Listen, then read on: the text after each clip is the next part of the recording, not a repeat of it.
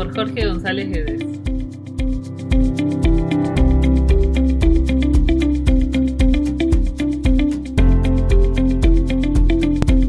Hola a todos, espero que estén muy bien. Aquí con una nueva propuesta. Recuerden que pueden encontrar más información en mi Instagram, arroba shocksport.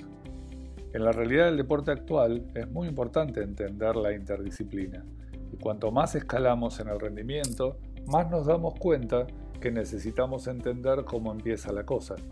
Lo bueno de este proyecto del podcast es que puedo invitar a muchos de los más destacados representantes en cada área. En esta oportunidad, una amiga mía sanjuanina, la licenciada en kinesiología, diplomada en desarrollo motor infantil, profesora y entrenadora ITF, directora del Departamento de Iniciación y Promoción de la Asociación Argentina de Tenis, creadora de Gen 10, o como muchos lo conocen, Genios, y como le quedaba tiempo, presidenta de la Fundación Jugando hacia el Futuro. Mi amiga Romy Puglia.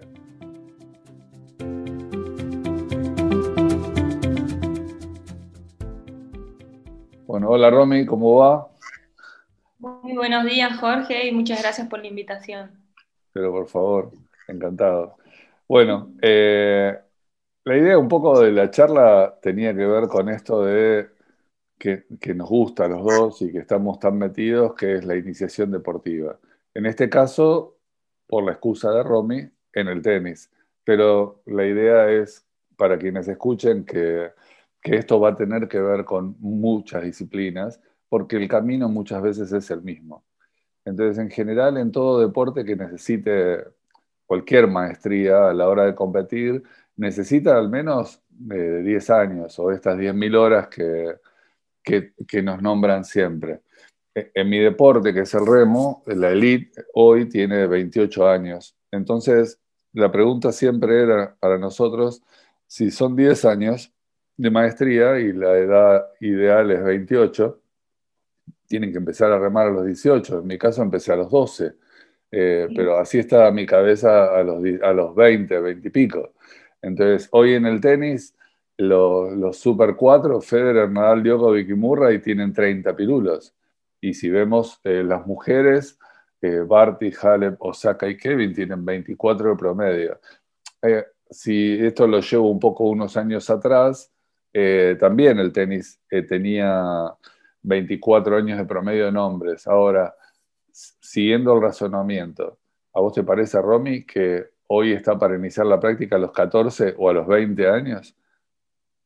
Es muy interesante lo que, lo que decís. Me parece que, lo que ha cambiado en estos deportes y sobre todo también en el tenis, entender que antes de esa pirámide o, de, o del camino de la competencia de alto rendimiento, tenemos toda una parte de iniciación deportiva, de fundamentación, de, de aprender los fundamentos del deporte, de la formación y, que después de ese camino, que sería como la base de esa pirámide que seguramente después vamos a abordar y que queremos deconstruirla en un cuadrado y no en una pirámide, eh, si respetamos estos pasos de que el niño inicia a la escuela de tenis y aprende todas las habilidades motrices básicas y después eh, las combinadas, después las específicas, cuando empieza su momento de especificidad, sí puede ser un poco más tarde para que para que esa carrera sea, como vos decís, de, la, de los 10 años o las 10.000 horas, que tanto se habla. Claro, y, en tu caso personal, ¿cómo fue tu experiencia con el tenis, incluso con otros deportes, no?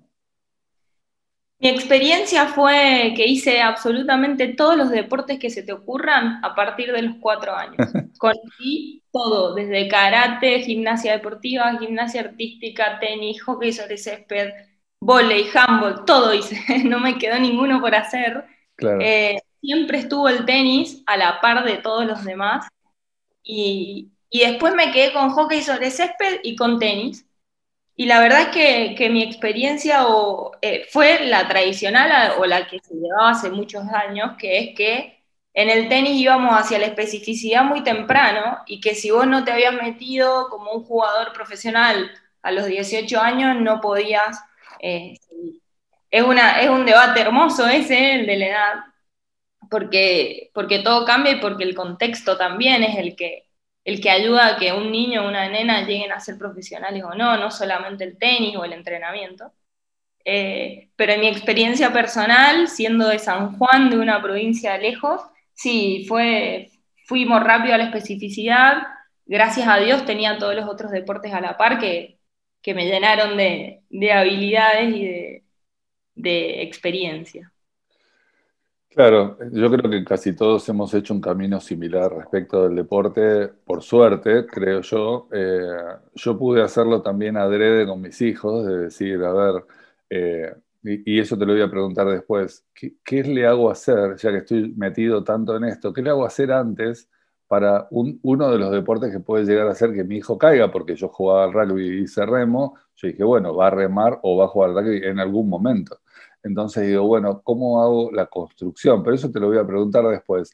Ahora es cómo, eh, salteándonos una gran etapa de tu vida, súper importante y constructiva para esto, como bien decís, respecto del entorno, es cómo y por qué hiciste este salto de jugadora a entrenadora y, y engancharte a este proceso de construcción de los deportistas. Sabes que, creo y estoy convencida que nuestras experiencias, sobre todo nosotros que venimos del deporte, nuestras experiencias en el deporte no son solamente motrices o deportivas, sino también son afectivas, de relaciones, y, que ese niño o esa niña, en caso a mí, esa nena, eh, realmente hay un todo detrás de eso. Entonces, desde que vas a la escuela de tenis, desde que haces tu primera competencia, desde que haces tus primeros viajes, vos pensás que yo era de San Juan y viajaba sola a los 12 años a Salta o a algún lugar. Claro. Se me empezó a construir una mirada mucho más integral del niño, de la nena, eh, y cuando tuve la chance a los 16 años de entrenar en Buenos Aires, cuando vuelvo, empecé a pensar que en nuestros deportes muchas veces no tenemos esa mirada que solamente importa, bueno, cómo juega, si juega, si no juega, y nos olvidamos que el niño es un sujeto de derechos, que tiene derecho a jugar, a participar, que es un sujeto de deseo desde la psicomotricidad, que es. La realidad es que, que desde ahí vino mi camino a, transformarme como en un medio, pero más allá del tenis, es eh, como que la misión está en ese nene o en esa nena y poder construir hermosas experiencias para, para su vida, el tenis eh, o el deporte como herramienta educativa. Y ahí vino mi gran amor por la formación. Claro, es como que yo me siento así, somos, eh, eh, lo pongo en sentido de Robin Hood, protectores de la felicidad de los chicos y, y protectores a capa y espada de la no especialización temprana, sino de, a ver, los chicos son sujetos vulnerables porque naturalmente nacemos vulnerables y el proceso de desarrollo de muchos de los sistemas, aparatos y estructuras que tiene el organismo terminan recién de consolidarse para allá por los 15 años y algunas cosas mucho más adelante. Entonces, respetar esos momentos y esos cambios se hace muy importante. Entonces, una de las preguntas que a mí más me llama la atención, si bien ya contestaste gran parte, es que vos hiciste otras formaciones motrices, como me decía hockey sobre césped y tenis, terminaste ahí. Eh, ¿Qué fue lo que te llevó a decidir irte hacia el tenis y no seguir en la carrera de hockey sobre césped u otro deporte en particular que en tu provincia son súper populares también? Las carreras de, calle o correr o andar en bicicleta, ese tipo de cosas. Ahí, antes que, contestarte eso, creo que, hay muchos adultos responsables de, esos niños o esas nenas. Y, en mi caso, creo que eso pasó también. Eh, desde muy chiquita, siendo de San Juan, en ese lugar tampoco tenés tantos jugadores. Entonces, claro, jugaba en primera a los 13, 14 años de hockey y, la verdad es que ese ambiente a mí me quedaba muy bien porque, porque jugaba bien, porque me iba bien, porque tenía un equipo, pero eran todas más grandes, ¿no? Y cuando iba a tenis tenía un enorme desafío sola, las miradas puestas en vos, eh, un montón de, de, resultados que te esperan. Y a los 16 años fue eso, fue decir, eh, en el tenis te tenés que ir a Buenos Aires para poder entrenar y demás, y lo que a mí me llamó fue ese desafío.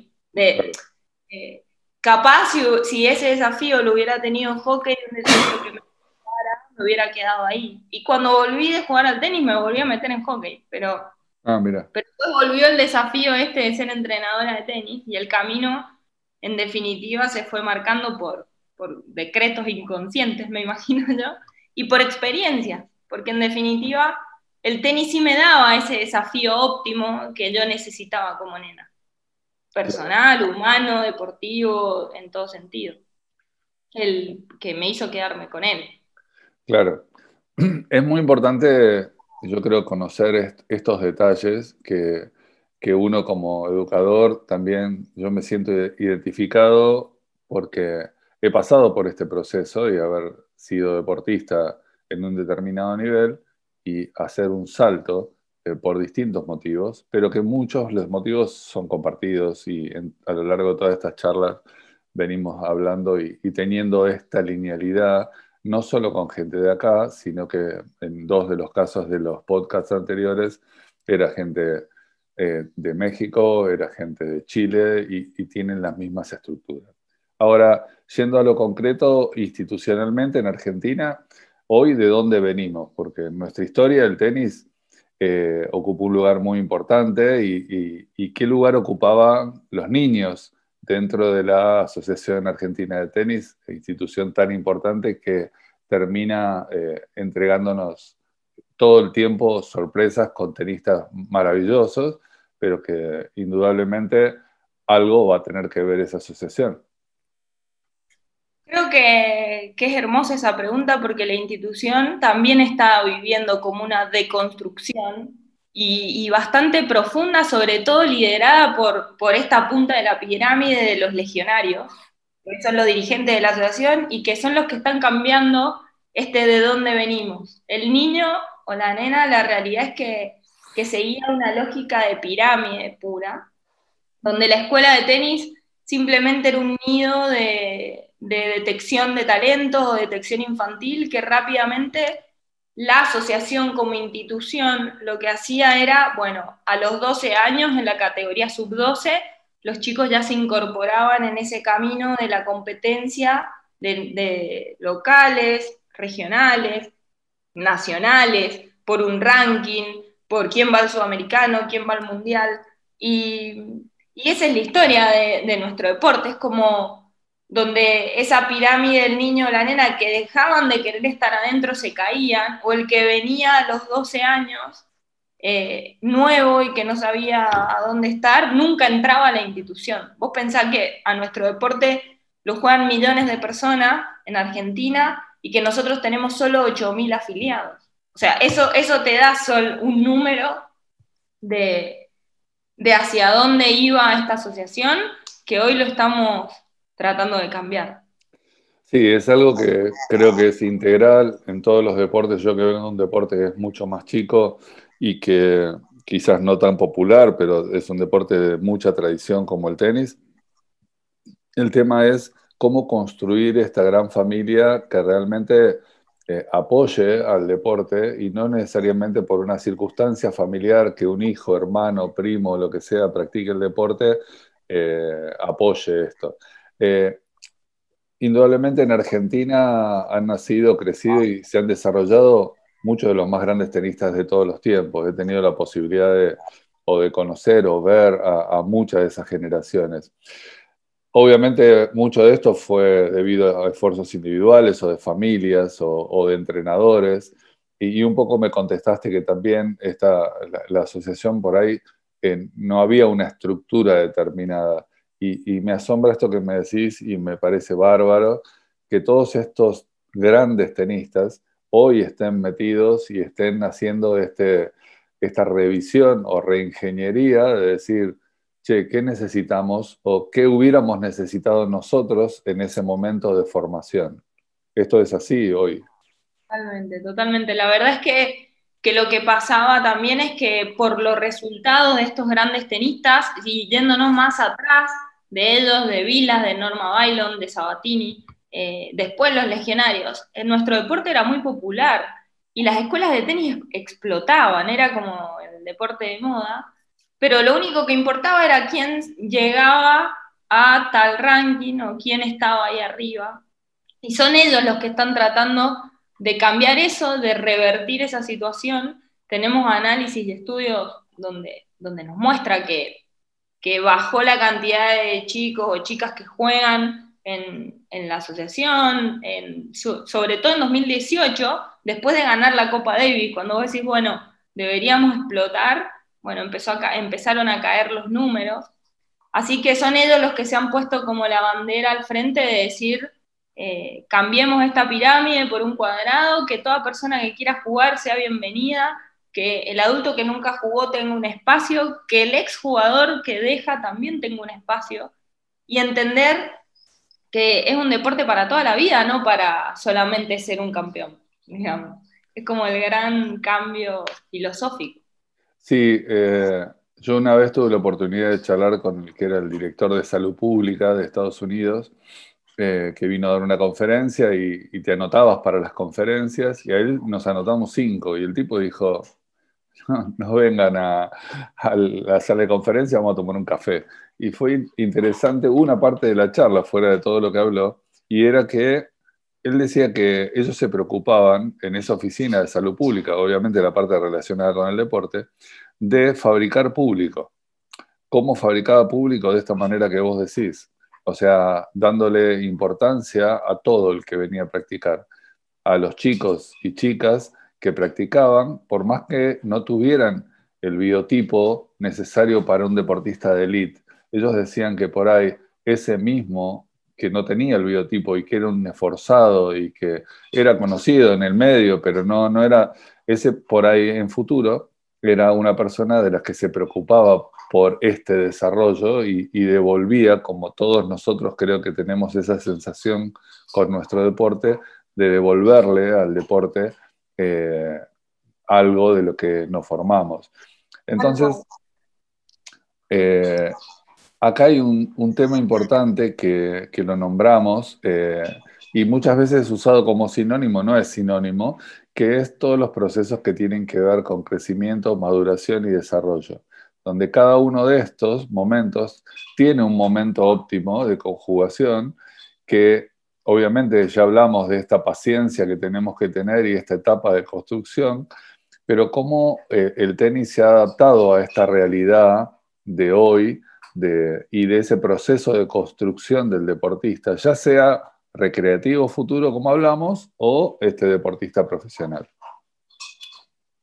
Sí, la verdad es que, sobre todo en el mundo hace, hace ya un tiempo, eh, ya no solamente pensamos, vos pensás que en Argentina o en el mundo hay grandes entrenadores de tenis, bueno, vos los conocés.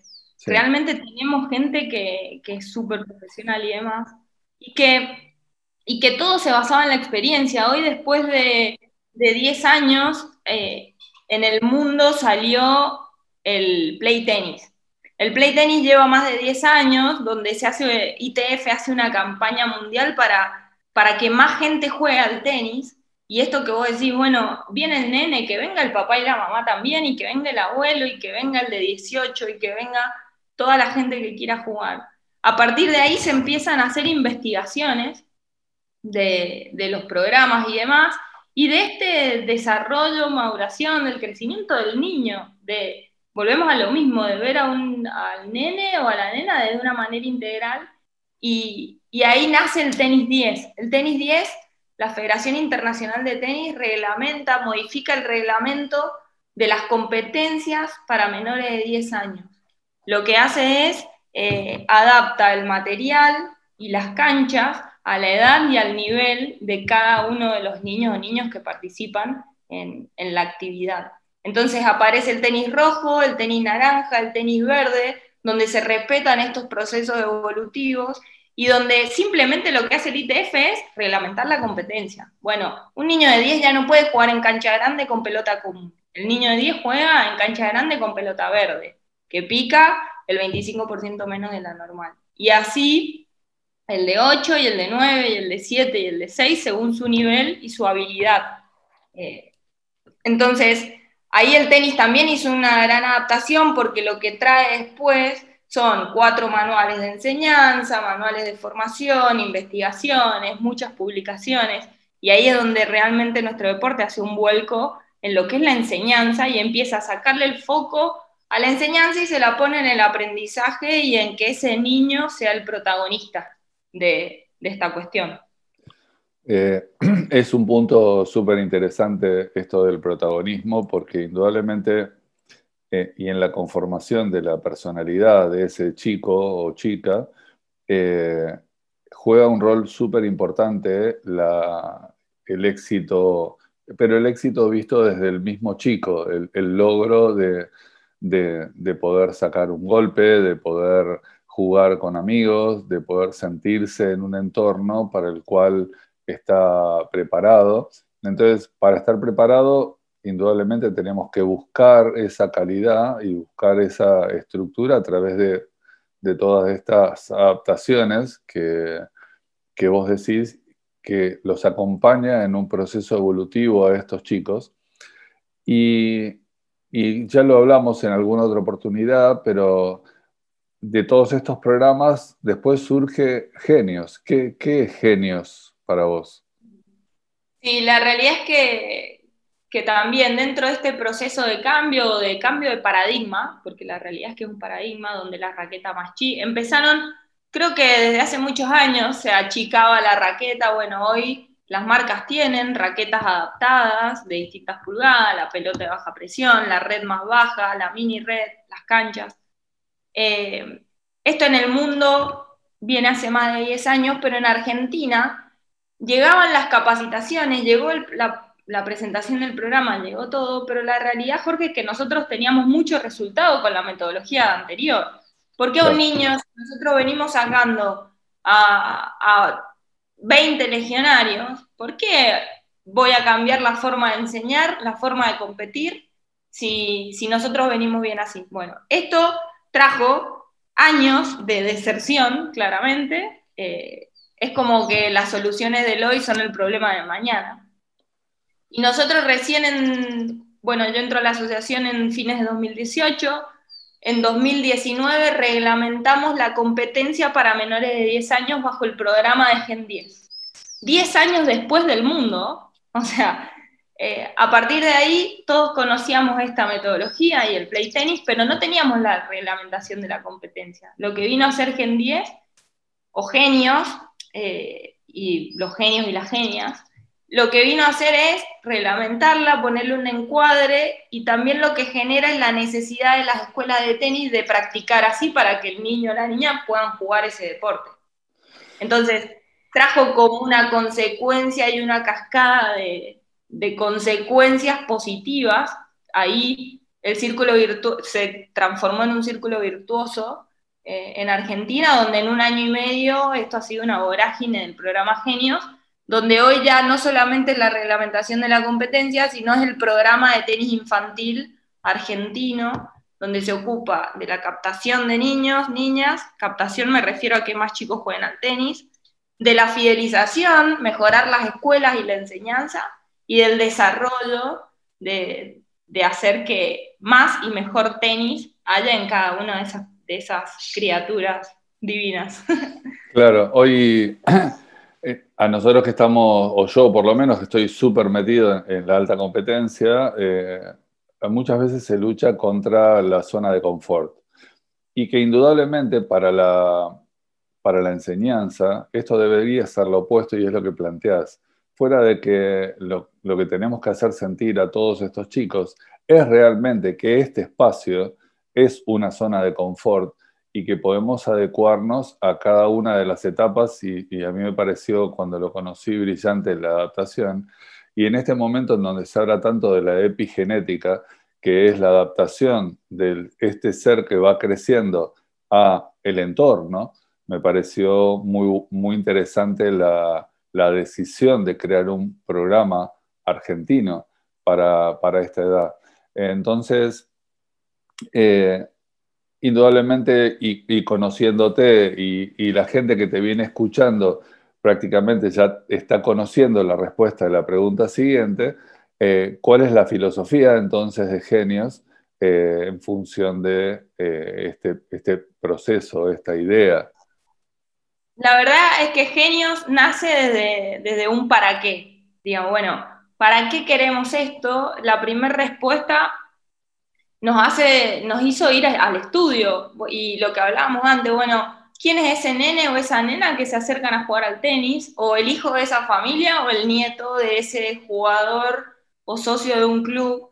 Y, nuestro objetivo era claro, era a partir de, conocer cuál era la historia del tenis en Argentina, que es lo que hemos estado hablando, de conocer datos, de conocer números, de conocer estudios, empezamos a pensar en esto, bueno, eh, lo que te dije antes, en base a cuatro puntos, el niño como sujeto de derechos, que en, que en el tenis, si vos no jugabas bien, no tenías dónde jugar.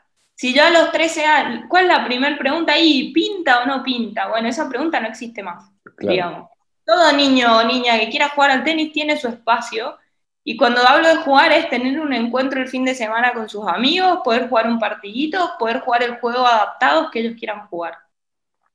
Después, el niño como sujeto de deseo, un niño que, tiene una constructividad corporal con un cuerpo afectivo, un cuerpo cognitivo y un cuerpo instrumental.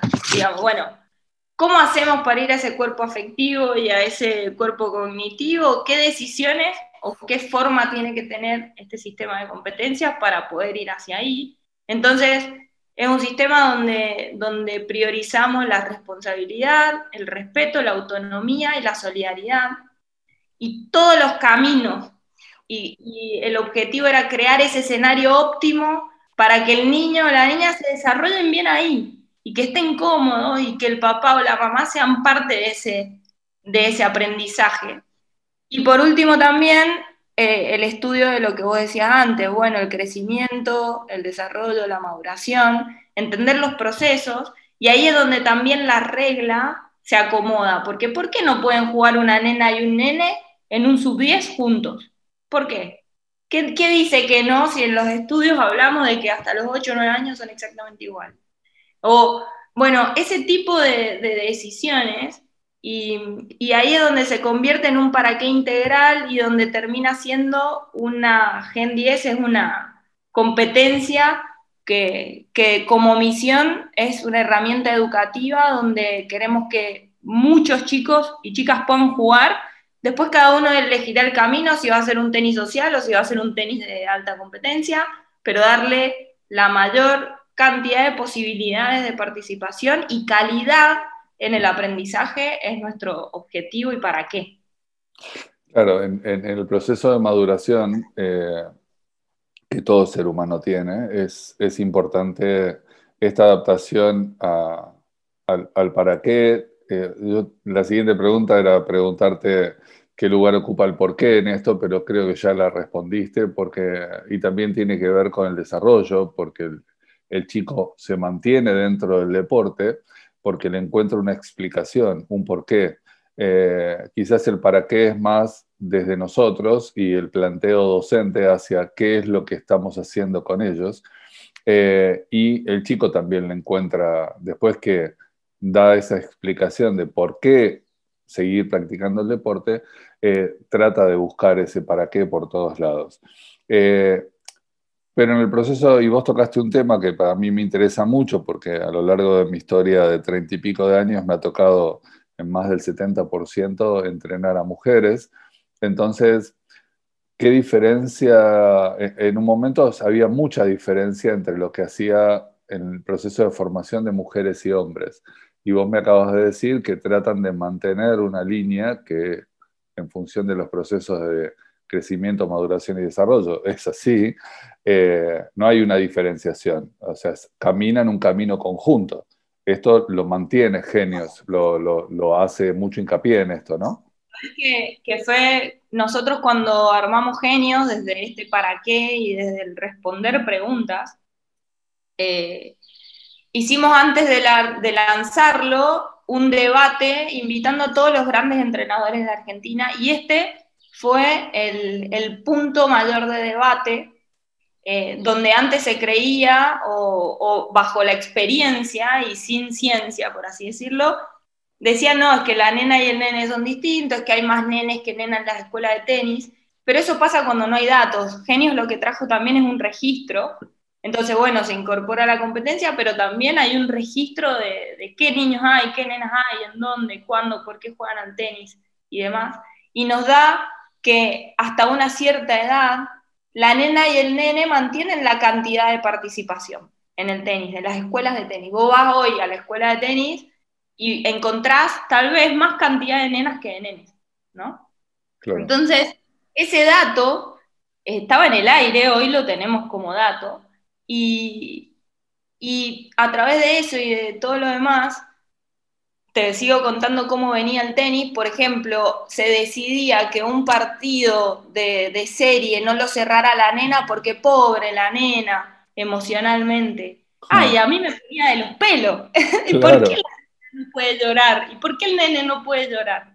Entonces, bueno, son un montón de cosas, me parece que también es un cambio de género que estamos transitando en, general, más allá del deporte, pero en este caso Sí creemos que la formación, y tiene un porqué y muchísimos fundamentos científicos también, de que hasta una cierta edad, hasta antes de la especificidad, eh, son un camino que pueden transitar de la mano el nene con la nena y juntos, y hasta es un camino educativo mucho más rico, eh, mucho más nutritivo, más allá de lo deportivo, que creo que no cabe a discusión, que tienen que hacerlo juntos. Después sí, que el tiempo, que los años han hecho que la nena o que hoy vayas a un torneo y que veas diferencia de nivel, pero yo te aseguro que en un año que ya existe genios, ya no hay diferencia de nivel.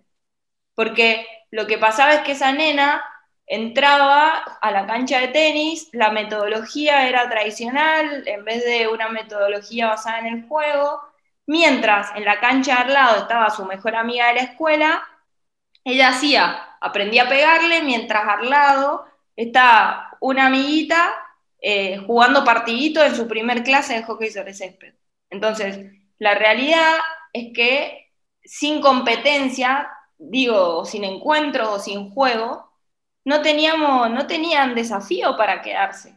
Entonces, en ese en esa diferencia de, socialización que hay entre la nena y el nene, sí, se iban con sus amigas a hockey sobre césped. No fue culpa del hockey, fue culpa del tenis haber perdido cantidad de nenas.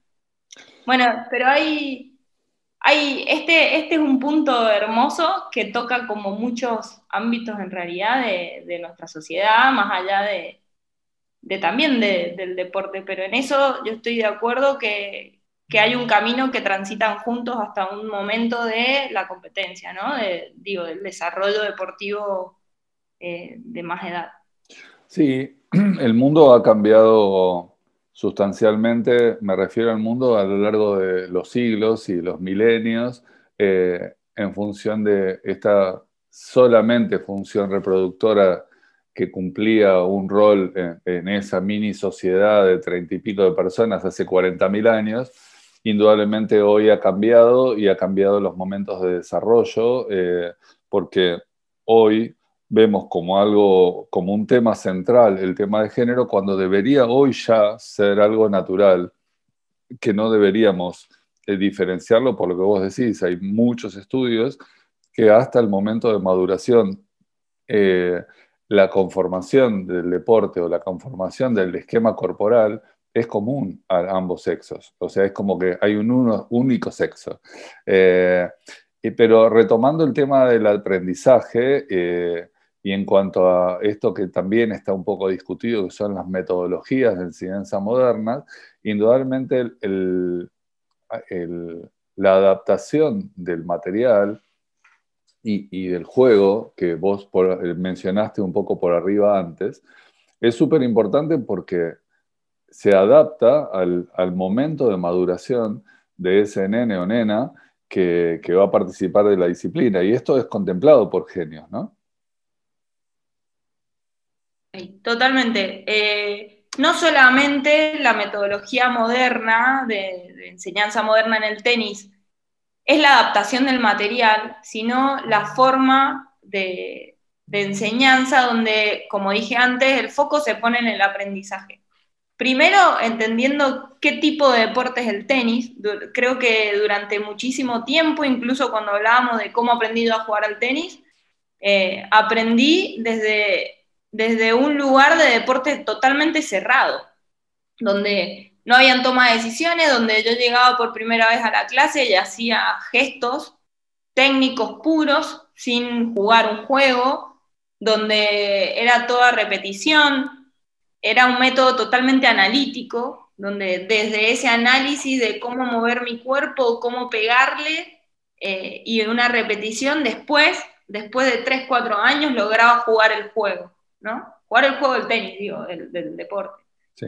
Em, y, y en ese, en ese, la fila, la forma de mando, era el 90% mando directo el profe, eh, todo lo decía cómo hacerlo él, eh, te tiraba la pelota, tenés que tirar drive cruzado y tirabas 30 drive cruzado, y también desde, desde una historia de un Vilas, donde había gran cantidad y esfuerzo antes que calidad, ¿no? Entonces, creo que el profe también se basaba o, valía por su experiencia más que por, su estudio.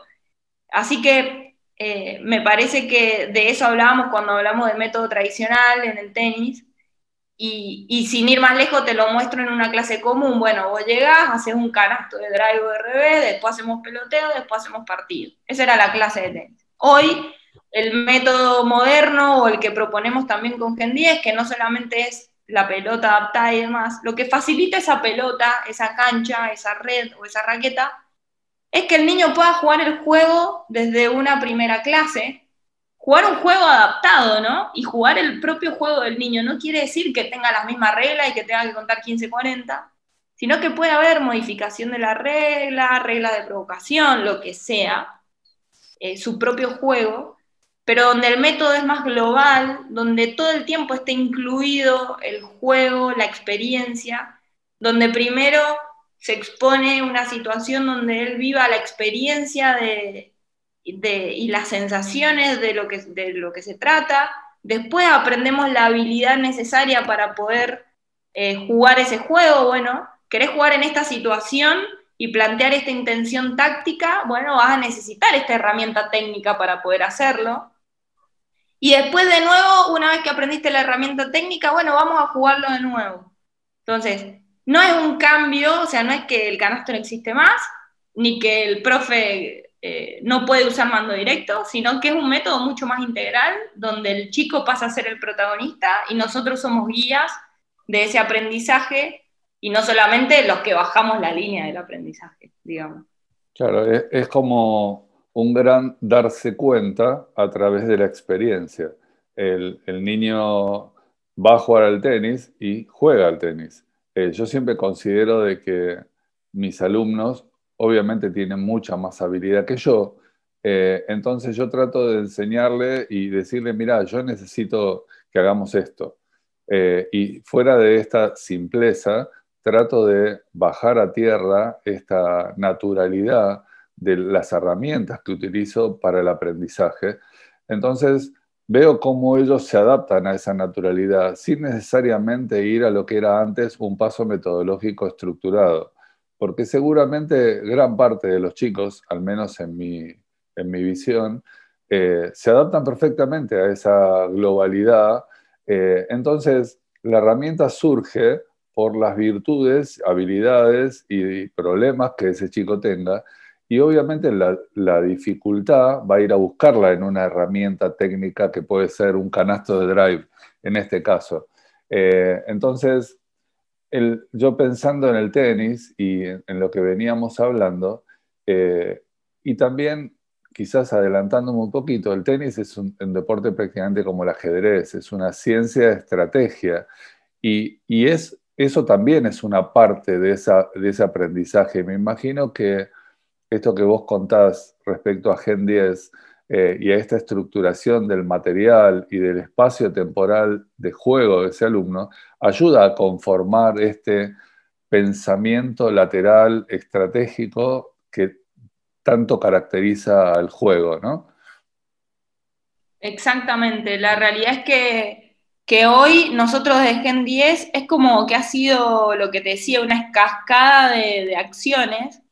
Eh, hoy estamos en ese plan de, de, generar el propio sistema de escuela argentina.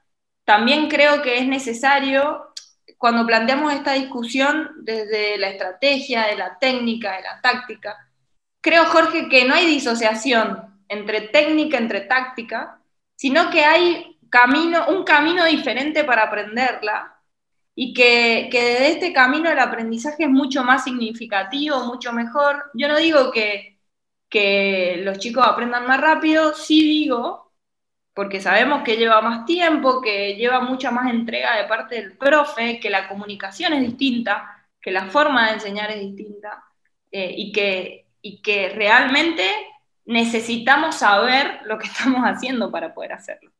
Eh, sí creo que, ese aprendizaje es mayor, que termina generando un, desafío óptimo para cada niño, el principio de la individualidad se respeta al máximo y que, que, le, que le enseña a ese chico a tomar decisiones y a poder jugar ese juego desde el inicio, lo que vos dijiste. Es como, como bueno, a partir de esta situación de juego, que es estar sacando o estar devolviendo, yo necesito mi intención es iniciar el juego nada más. Bueno, para poder iniciarlo necesito este saque. No necesito un saque con slice abierto o lo que sea. Claro. Listo. En esta etapa de jardín de tenis, bueno, voy a necesitar simplemente meterla por abajo. En etapa verde voy a necesitar un saque con slice porque lo quiero construir. Bueno, y así sucesivamente se empieza a armar un sistema. Volvemos al para qué, desde desde el poder jugar el juego. Esto del tenis rojo, naranja y verde, que, a mí me, resulta súper simpático, eh, que es parte de esta estructura de Gen 10, es, esta adaptación que contás, es, adaptar eh, cancha, espacio, raqueta, pelota, eh, estructura de competencia también. Claro, porque desde ITF, desde Federación Internacional, salió el tenis rojo, el tenis naranja, el tenis verde, pero a nivel mundial. Cada asociación puede adaptar eso a su realidad y a su contexto.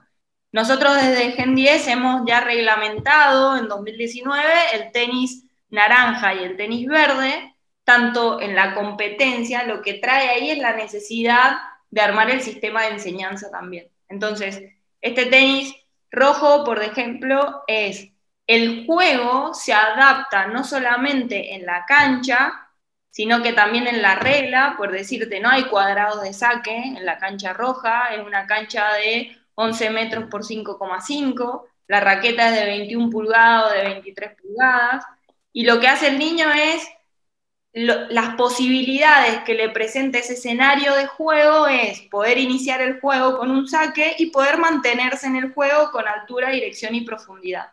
Entonces, lo que va a necesitar es un, un saque, puede ser de arriba o de abajo, pero reglamentario, sin pique, y después puede ser el drive y el revés, donde ese juego va a presentar ciertas necesidades técnicas. Bueno, desplazamiento hacia los costados, pero poquitos, estabilidad, una preparación, una estabilidad y un impacto controlado para poder meterla, cruzado paralelo, pero sin, sin, mucha, sin mucho más, con la cara un poquito abierta de la raqueta, con el recorrido corto. Bueno, después pasa el naranja, que es de 18 metros por 7, la cancha reglamentada en la asociación, y por 8,23 la del dobles. Empieza a aparecer el dobles ahí.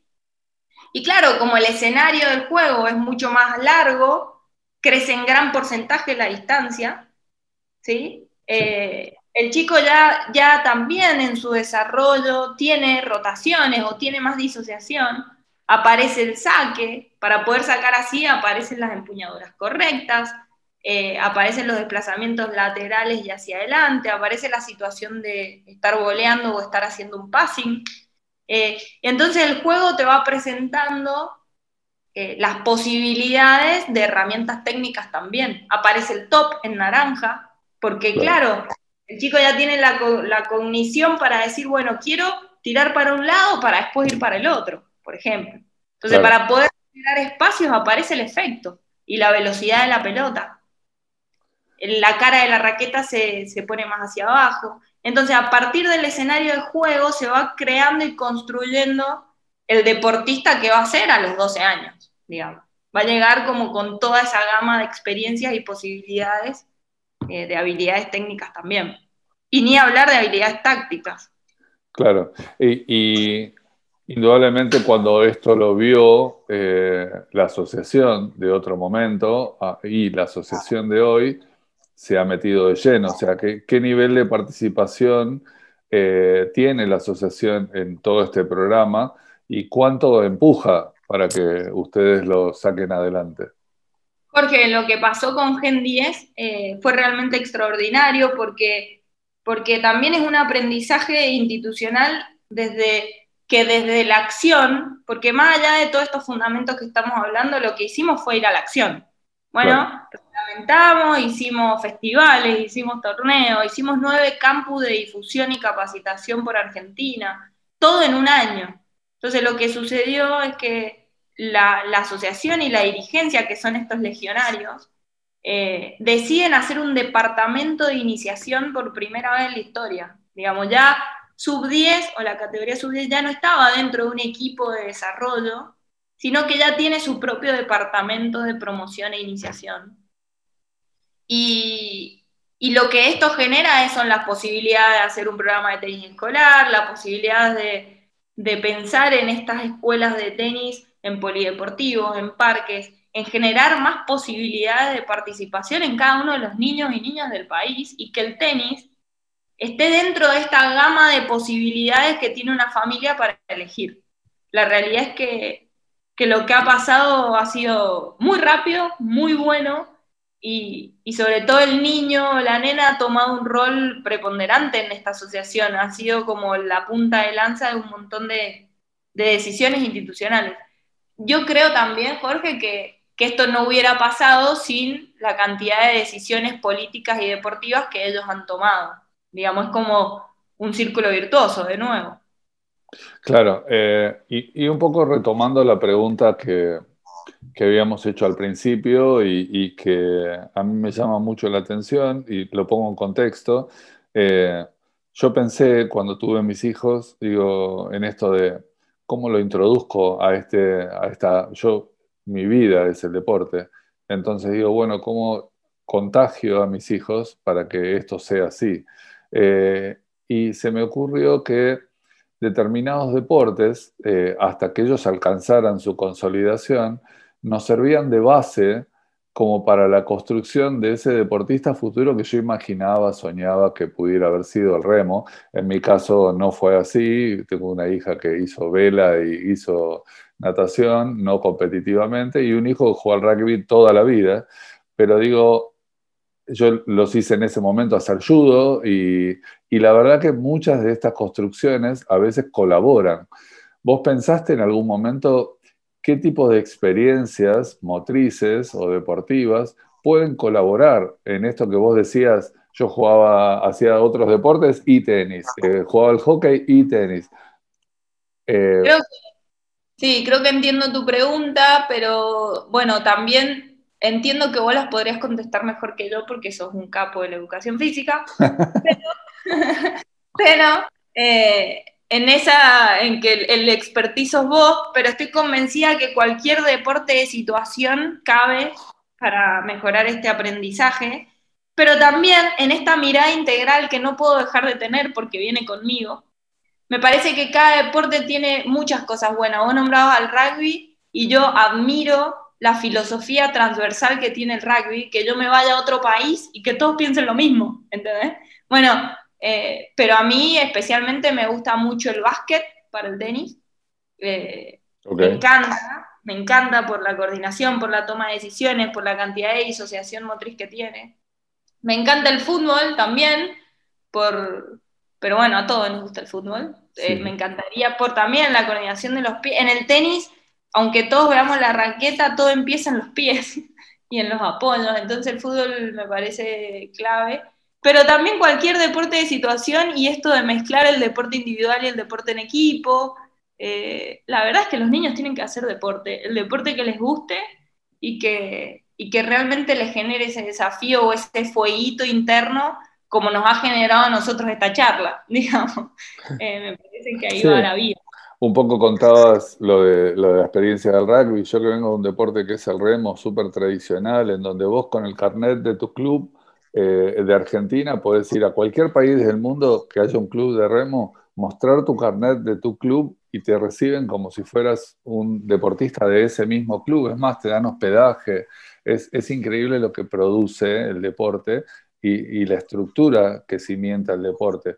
Entonces, como nosotros que lo vivimos de chicos, el, deporte es familia, eh, el deporte es valores, es hábitos. Eh, entonces, ¿por qué estas familias que pueden escucharnos o estos futuros padres o madres de familia eh, llevarían a sus hijos a hacer tenis? ¿Cuál, acá ya es más espiritual o de sensaciones la pregunta. Sí, la verdad es que a mí el tenis me gusta mucho porque porque realmente en este mundo donde, donde estamos viviendo, me parece, y acá me voy a tomar el atrevimiento de hacer una opinión muy personal, que nos falta mucha educación emocional, sobre todo, digamos, donde las emociones nos están traspasando, donde yo soy de San Juan, vivo en Buenos Aires, eh, alguien, no sé, pasó una cosa que es mínima y, se enojan y, y se pelean. Y, bueno, yo sí creo que el tenis tiene una enorme regulación emocional, enorme, una amplia toma de decisiones constantemente todo el tiempo. Por lo tanto, creo que en un partido, y acá sí es un tema también de sensaciones, em, eh, es lo mismo que la vida, digamos, tiene la cantidad de emociones, de regulación emocional, de carga cognitiva, de, de todo exactamente igual que la vida y donde si te equivocaste perdiste el punto y chao, y hay que seguir y no te podés ir, eso es lo más loco. Porque no es que se termina el tiempo y te vas, no, la estás pasando mal y te tenés que hacer cargo, digamos. Bueno, eh, eso tiene el tenis, que es lo que yo sentí incluso desde niña, que, que, nunca me lo dio otro deporte, de tener que hacerte cargo y puedes sentir mucha presión y puedes sentir vergüenza y puedes sentir te puedes sentir impresionante, te tenés que hacer cargo. Y todo pasa. O sea, lo bueno y lo malo pasa. Porque puedes ganar el mejor partido de tu vida y el, al otro día perder el peor partido de tu vida y al revés también. O sea que, que es un deporte hermoso de emociones. Totalmente. El deporte, claro, no, no solamente forma deportistas y creo que todos nosotros estamos marcados de por vida con eh, entender que la vida es, eh, es el desarrollo de un juego y que, como decís bien, eh, las cosas pasan y nos tenemos que sobreponer y ponerle el pecho a las cosas que vengan. Y, y, creo que el deporte en ese sentido, sea cual fuera el deporte, nos enseña todos los días. Así que podríamos, obviamente, estar charlando todo el fin de semana, pero ya lo seguiremos haciendo. Pero te agradezco de corazón haber, haberte enganchado siendo hoy la primera mujer que, que, participa del podcast. No caía cuento de esto porque mi hija me dice, papá, no, no participó ninguna mujer. Le digo, ¿cómo no participó ninguna mujer? Yo nunca he puesto el, el, tema de, del género eh, en la picota, pero digo, eh, es cierto, así que bueno, me decidí. Eh, y la primera que pensaste, que pensé fuiste vos, y ahora tengo dos amigas más que ahora van a participar atrás tuyo, pero en ese sentido creo que es muy importante tu mirada y, y, esta, si bien es importante la diversidad, pero me he encontrado súper identificado con muchas de tus apreciaciones respecto de esto, así que bueno, te, quería agradecer de corazón. Muchas gracias a vos, Jorge, primero por acordarte de mí, segundo por porque creo que, y acá lo hago público, estoy en un completo aprendizaje y que vos sos una de esas personas que, que quiera que no y que sepas o no, me guían un montón en ese aprendizaje. Es un camino completamente diferente para mí, que, no sabía que iba a estar, y que hoy yo esté hablando con vos, realmente estoy, lo siento muy valioso, estoy muy agradecida de, esta oportunidad también, pero sobre todo de la oportunidad de la escucha, de seguir aprendiendo y de, seguir debatiendo y generando nuevos conceptos sobre todo profundos. Así que muchas, muchas gracias, de verdad. Bueno, Flaca, un beso gigante y, y seguimos debatiendo esto y hablando. Y como siempre digo en el cierre de esto, en nuestro idioma, con herramientas en nuestro idioma y con profesionales que así lo valen eh, en nuestro idioma también. Gracias.